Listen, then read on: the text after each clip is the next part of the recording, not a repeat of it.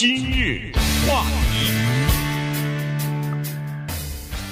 欢迎收听由中讯和高宁为你主持的今日话题。在去年十一月份的时候呢，在华盛顿州啊，有一个养蜂人啊，叫做 Ted，呃，Mathot，他呢，在这个开车的时候啊，在高速公路开车的时候呢，呃，在一个地方呢停下来，停下来之后呢，他要检查一下自己的蜂箱，他发现好像有点异常的现象。结果没有想到，刚走到蜂箱那儿去呢，就发现，因为养蜂人一般他都是拉着很多的蜂箱哈，拉着自己的蜂呢到处去放蜂去，呃，就是我说的放蜂是放那个蜜蜂的蜂啊，呃，就是养这些蜜蜂的人。那么他就发现有很多他的蜜蜂死了，其中有一个蜂箱里边成千上万只蜜蜂都死了，而且死的情况非常的奇怪，而且非常惨，就是好像那些蜜蜂的头啊，恨不得都被割下来了。就等于是像斩首行动一样的，所以他就奇怪了，到底发生什么事情了？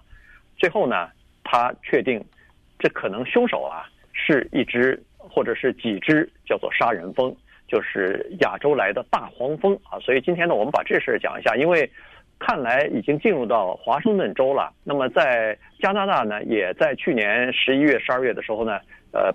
也发现了哈，所以呢，这个情况挺严重的。它因为进来以后呢，可能会对美国的蜜蜂造成很大的影响。如果让这个呃杀人蜂在美国扎下根来的话，有了自己的巢穴的话，那么这个这是养蜂人的噩梦啊。嗯，呃，为什么叫做亚洲黄蜂呢？是因为在北美洲从来没有发现过。你看现在是二零二零年就。之前啊，在发现华盛顿州和加拿大发现以外，从来没发现过。所以，首先的大家面临的问题是，它怎么来的？对，这么远的地方，肯定是飞不过来了。对，这么远的地方，千山万水，它是怎么飞过来的？这个谜怎么破解？这真的不知道，因为它不会无中生有，呃，它不会从一棵树里长出来，它也不会从土里面跑出来，它怎么来的？这个事儿特别的奇怪，这费解。再有呢，就是。啊，关于他们的杀伤力的问题，呃，等一下啊，节目过后呢，我们会把一一段影片放在今日话题脸书页的上面啊。我们今日话题脸书有一个粉丝页，这个影片呢，大家可以看一看，是三十只杀人蜂在三个小时里面怎么杀掉三万只蜜蜂，当然。这个视频没有三十个小时，他只是把当中的一些节选，大概几分钟吧。也就是说，这些杀人蜂啊，你别听它的名字有个人字儿，实际上它对人的危害跟那蜜蜂那绝对不能比了。只是啊，人呢把一个 killer hornets 就把或者 murder 啊 hornets 说成说成啊说成是这个，不用害怕啊。我们今天呢也不是让大家紧张，只是利用今天这个节目呢，给大家增加一点。自然的知识，就是增加一点有趣的对自然的了解。就是说，他们这是很奇怪，他们比普通的蜜蜂大个两三倍吧，差不多。呃，最大的蜂皇大概两英寸，呃，两英寸很大了，对于一个 对于一个马蜂来说，这是很大了哈。所以他们是这样，哇，他们杀那个蜜蜂的速度之快，我让我最不理解的是呢，就是当他们飞过去。杀这些蜜蜂的时候，这些蜜蜂啊，他们是聚集在自己的蜂巢或者蜂房、蜂穴这个地方的。它为什么不走呢？这特别不理解。你你可以跑啊，它不跑，那些蜜蜂就聚在一大团，在那聚在那儿，然后但见这些杀人蜂过来，拿手按住一个，他那个他那个嘴啊，就是一个钳子。就像一个剪刀一样，咔嚓一下就把头给剪掉了，转头再按住一个，咔嚓一个，咔嚓一个，就这么像那个叫怎么削瓜切菜还是什么？对，对，对，就是这种感觉，杀的速度之快，之麻利，呃，数量之多，令人发指。呃，所以我觉得这是我们今天要利用这个节目时间跟大家分享的这么个事儿，就是居然有这么一种风，它怎么来的？然后呢？到了美国的华盛顿州，在华盛顿州开始杀当地的蜜蜂。为什么他杀这个蜜蜂？他为什么要斩首？他大自然他一定有某些安排，他是有目的的。他不是杀着好玩的啊！他什么季节他要做这个动作，所有的这一切都有一个自然的解释。然后最后呢，告诉大家，这种杀人蜂啊，它有一个天敌，这天敌挺有意思的。我我们讲讲，它最大的那个天敌是什么，或者是谁？好，那么这个杀人蜂呢，它是这样子哈，在。北美大陆出现以后呢，其实引起一些人的恐慌，尤其是养蜂人和这个植物学家啊。原因就是说，它对其他的就是当地的蜜蜂，呃，产生了一些影响了。而且呢，现在要把它找出来，就是这些大黄蜂它藏到哪儿去了？因为华盛顿州这个地方啊，郁郁葱葱的，到处都是这个呃树林啊，所以呢，这个地方而且雨水也比较充沛，似乎还挺适挺合适他们。在这儿这个安营扎寨的挺合适，他们呃在这儿这个等于是到了一个新居以后扎下来，那这个呢特别可怕，因为他们下来以后，他们的这个攻击性、侵略性比较比较强啊，所以呢呃现在就是在追踪呢，呃呃发出了很多的悬赏，发出了很多的这个呃弄了很多的这种呃生物方面的这种陷阱哈，就看看能不能够追踪到这些呃黄蜂，因为抓住一个两个，你只要跟踪它。它必然要回到自己的巢穴里边去的，那这个不管是亚洲大黄蜂还是嗯美国的这个蜜蜂都是这样子哈，它有个巢穴，大部分的人呢，呃或者是大部分的蜂呢都聚集在那个地方，你只要发现了一两只的，你跟着它，它就能找到它潜伏的地方啊。那这样的话，就用烟熏啊，用这个各种喷洒药物啊什么的，就可以把整个的一个巢穴的蜂呢，就等于全部给它杀死。呃，在。呃，现在的初步的判断呢是这样子，就是说这些风势它不可能飞越太平洋的，是呃八千八千公里的，或者是对八千公里的太平洋它是飞不过来的，所以有可能大家基本的猜测呢是叫做跟着货轮过来的，也就是说在有贸易的情况之下，不知道在什么呃木头木材啊或者是什么这个呃血缝里头，它就它就藏了一个。蜂巢，或者是藏了一几只蜜蜂，它就躲过来了啊，可能是这个呃说法，但是也有人持怀疑态度，因为如果要是在这个货柜的这个大的运输船过来的话，货柜船过来的话，像呃这个杀人蜂这样攻击性比较强，它一定不会悄悄地躲在那儿，它一定是会飞出来的。那飞出来的时候呢，可能就会引起船员的注意啊，所以呃。各个船公司或者是船员也没有报告过，所以这种情况呢，呃，就是比较比较少见啊。所以现在也只是猜测而已。因为这种亚这亚洲的大大黄蜂呢，主要集中在亚洲，但是最主要的地方是日本和东亚的几个国家，包括中国呀、韩国，大概也都有。嗯，那为什么现在要组织专家把它们彻底灭绝呢？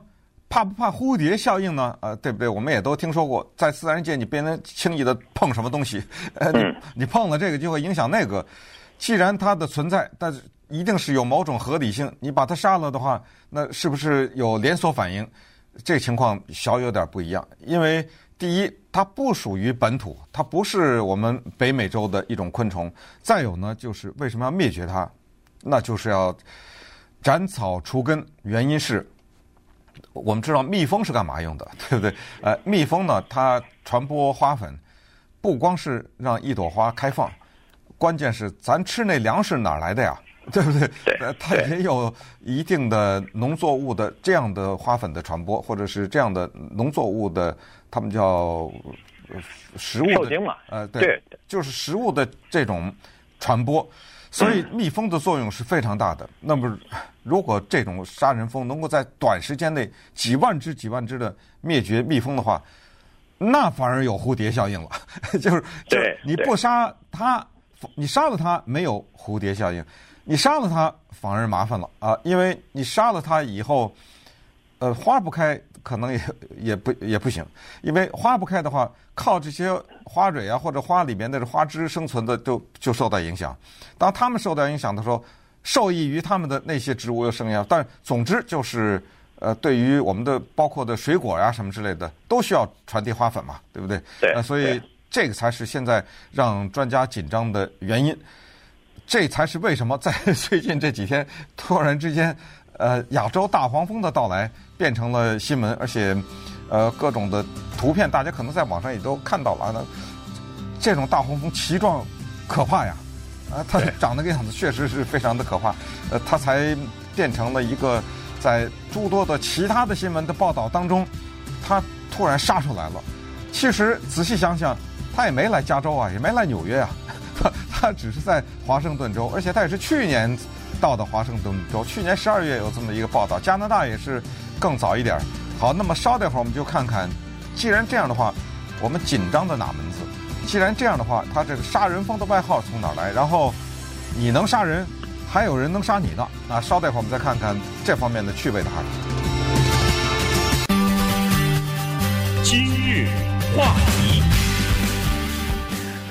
欢迎继续收听由中讯和高宁为您主持的今日话题。这段时间跟大家讲的呢是这个杀人蜂啊，就是亚洲大黄蜂啊。在美国的这个华盛顿州已经发现了，在去年十一月份呢发现了。那么同差不多同一个时期吧，在温哥华那个地方呢也发现了哈，而且还发现了一个蜂巢。那么这个就是昆虫学家啊，他们认为说这两个地方的黄蜂还不是一个啊，就是说他们还是属于不同的呃蜂群，因为。呃，他们距离比较远，看来这个蜂呢还不是一下子可以飞到的，所以他们各自有各自的蜂巢。那就是说，实际上跨海来到北美大陆的这个黄蜂还不是一次，还是多次过来的哈。呃，然后在去年差不多年底的时候呢，呃，还是今年年初啊，反正就是在加拿大那边呢，就派了一个养蜂人，同时他也是一个昆虫学家，呃，这个 Conrad 呢就去杀这个杀人蜂去了，因为他们在那儿不是发现了一个蜂巢嘛。于是他就决定晚上出发啊，因为他认为说晚上这个大黄大黄蜂呢，基本上都是在巢里边了，已经回去了，所以这样这样的话可以一网打尽。于是他呃穿好防护服，然后穿的呃这个运动裤什么的，戴好这个防头的那个面罩什么的去了。结果没有想到他的那个要不就是脚步声，要么就是手电的那个亮光啊，让这个。杀人蜂啊，稍微有点警觉了，所以他们在他还没有接近灭杀他们的时候，这些黄蜂先出来攻击他了。嗯，结果呢，他前前一共前前后后被蛰了大概七次，而且他说蛰的这个程度哈，就是第一是有的蛰的已经让他出血了，那就说明蛰的很深呐。第二呢，就是说每蛰这一口，他都觉得好像是一个烫红了的图钉。一下子给刺到这个肉里边，那个疼痛和那个呃那个难熬，呃灼热感。他说他养蜂至少被蛰呃蛰过大概上千次，他说没有一次这么严重，让人这么疼痛的。嗯，顺便说一下，就是他在刺你的时候，他是释放毒液的，呃，他是有有毒的，体内它是有毒的，因为他的这颗刺除了。保护自己之外，它还有攻击对方的能力。因为当它攻击其他的猎物的时候，它是要靠这种毒液将猎物呢导致昏迷，然后它才可以食用。再告诉大家一个特别小的常识，大家都知道，就是蜜蜂不能蛰人，马蜂可以蛰人。因为蜜蜂蛰了它就死了，它蛰了你以后是同归于尽的，它的那根刺就是尾。部的那根刺跟它的肠子是连在一起的，呃，它蛰了你以后，它起飞，那它的肠子也被拖出来，所以就死亡了。呃，可是我们今天说的杀人蜂呢，它不光蛰你，它不死，而且它还得多次的蛰你，就是它蛰你一下起飞，再一下起飞，再一下起飞，还有一个就是它尾部的那根毒刺特别的长，就是比。普通的马蜂，那更比蜜蜂就更不用说了哈，特别的长，它可以穿透什么呢？它可以穿透养蜂人的防护服。所以刚才你说的那位老兄，他还是专门穿了比养蜂人的防护服还要厚的衣服去了，因为他知道这种蜂的尾刺比较长，还是被蛰成这个样子。然后再说一下这个蜂房啊，或者叫蜂巢。呃，这个真的是每次我从小到大都见过嘛，不管是蜜蜂的，咱不说人的那个蜂房哈，就是蜜蜂它自己搭制的那个，你同意吗？这真的是我们只能叫鬼斧神工啊！对对，不得了哈，不得了啊！那个简直是艺术的一个杰作呀！那人都没有办法，你用现代的工具，你用你的双手，你没有办法造出来。他没，他们基本上是靠着嘴，靠着他的那那么细小的那个小腿，居然把这么一个蜂房做出来。而我们今天说的这个亚洲大黄蜂呢，它一个蜂巢里面居住多少个这样的大黄蜂呢？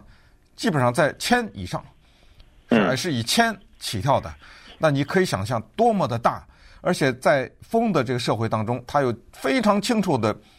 阶级的观念，谁住在哪个房子里，对不对？谁 呃，谁去干活去，谁去找吃的，谁去搭住这个，都是分得非常清楚。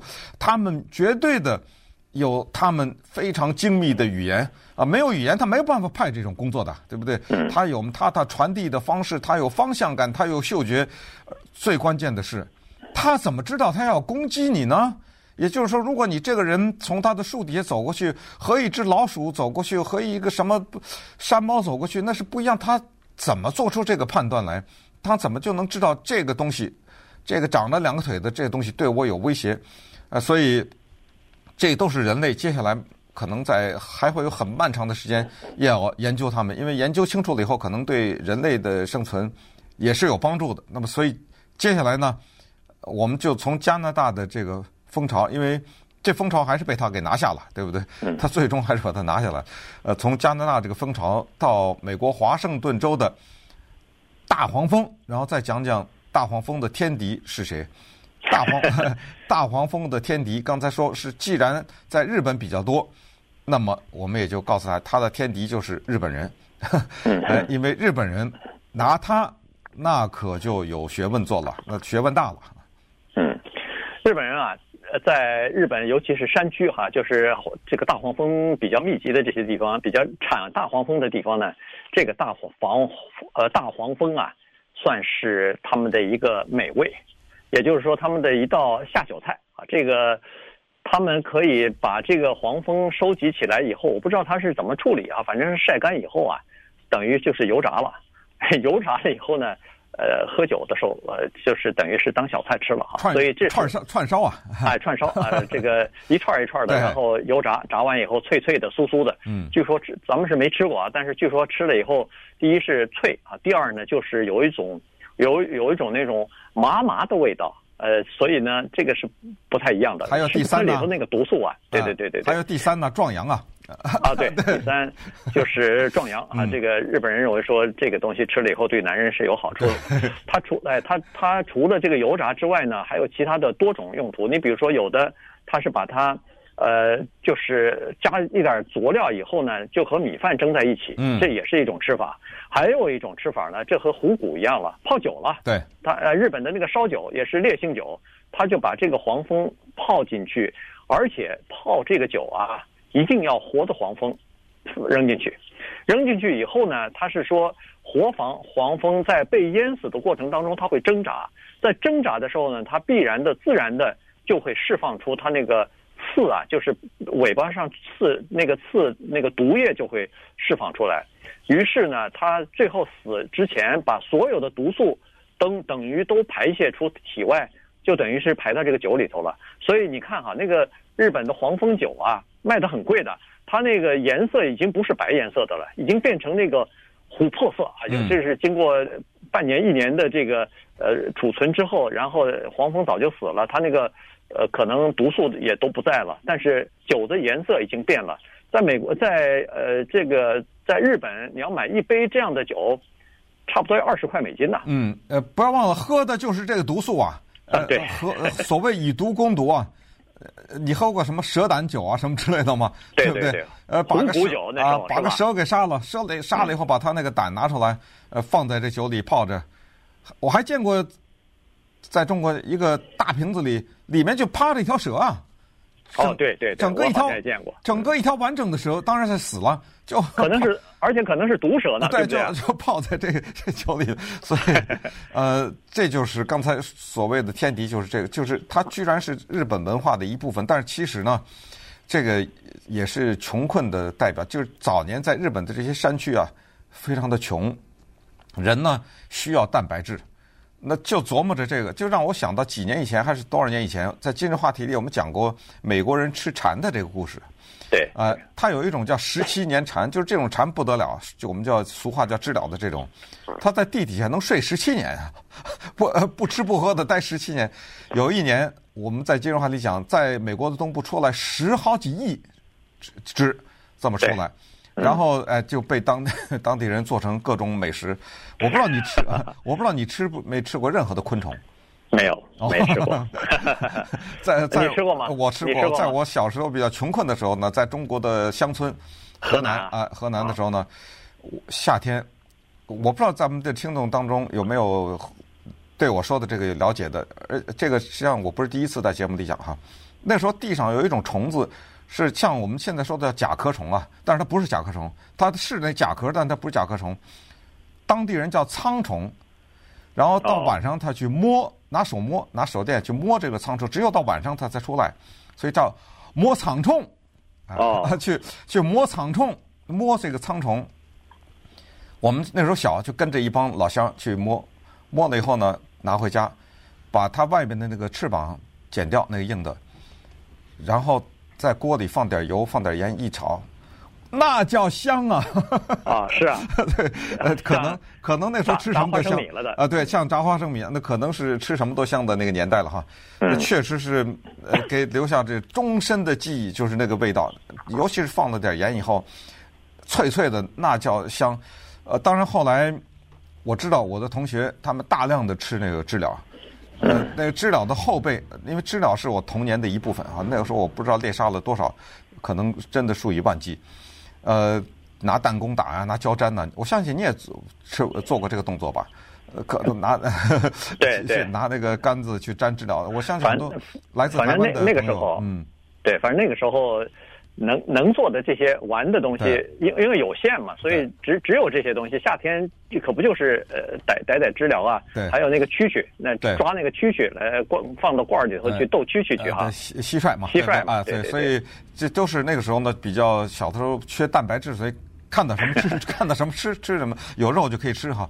但是日本人呢，他知道在这些林子里，你要进去的话，他一般的告诉你就是呃不能涂什么发胶啊。香水啊，什么之类的，这就回到今天最后要回答大家的问题：为什么它叫杀人蜂？它还真能杀人，只不过没那么厉害，没有说的那么厉害，就是数量没有那么多。但但是日本没有一年说这一年有杀人蜂杀人率成零，一个人都没他杀死，好像还没有哎，每年都有点儿。对，但人不多啊，十来十来个啊什么的。对，呃啊，十来个二十个，反正就是这样。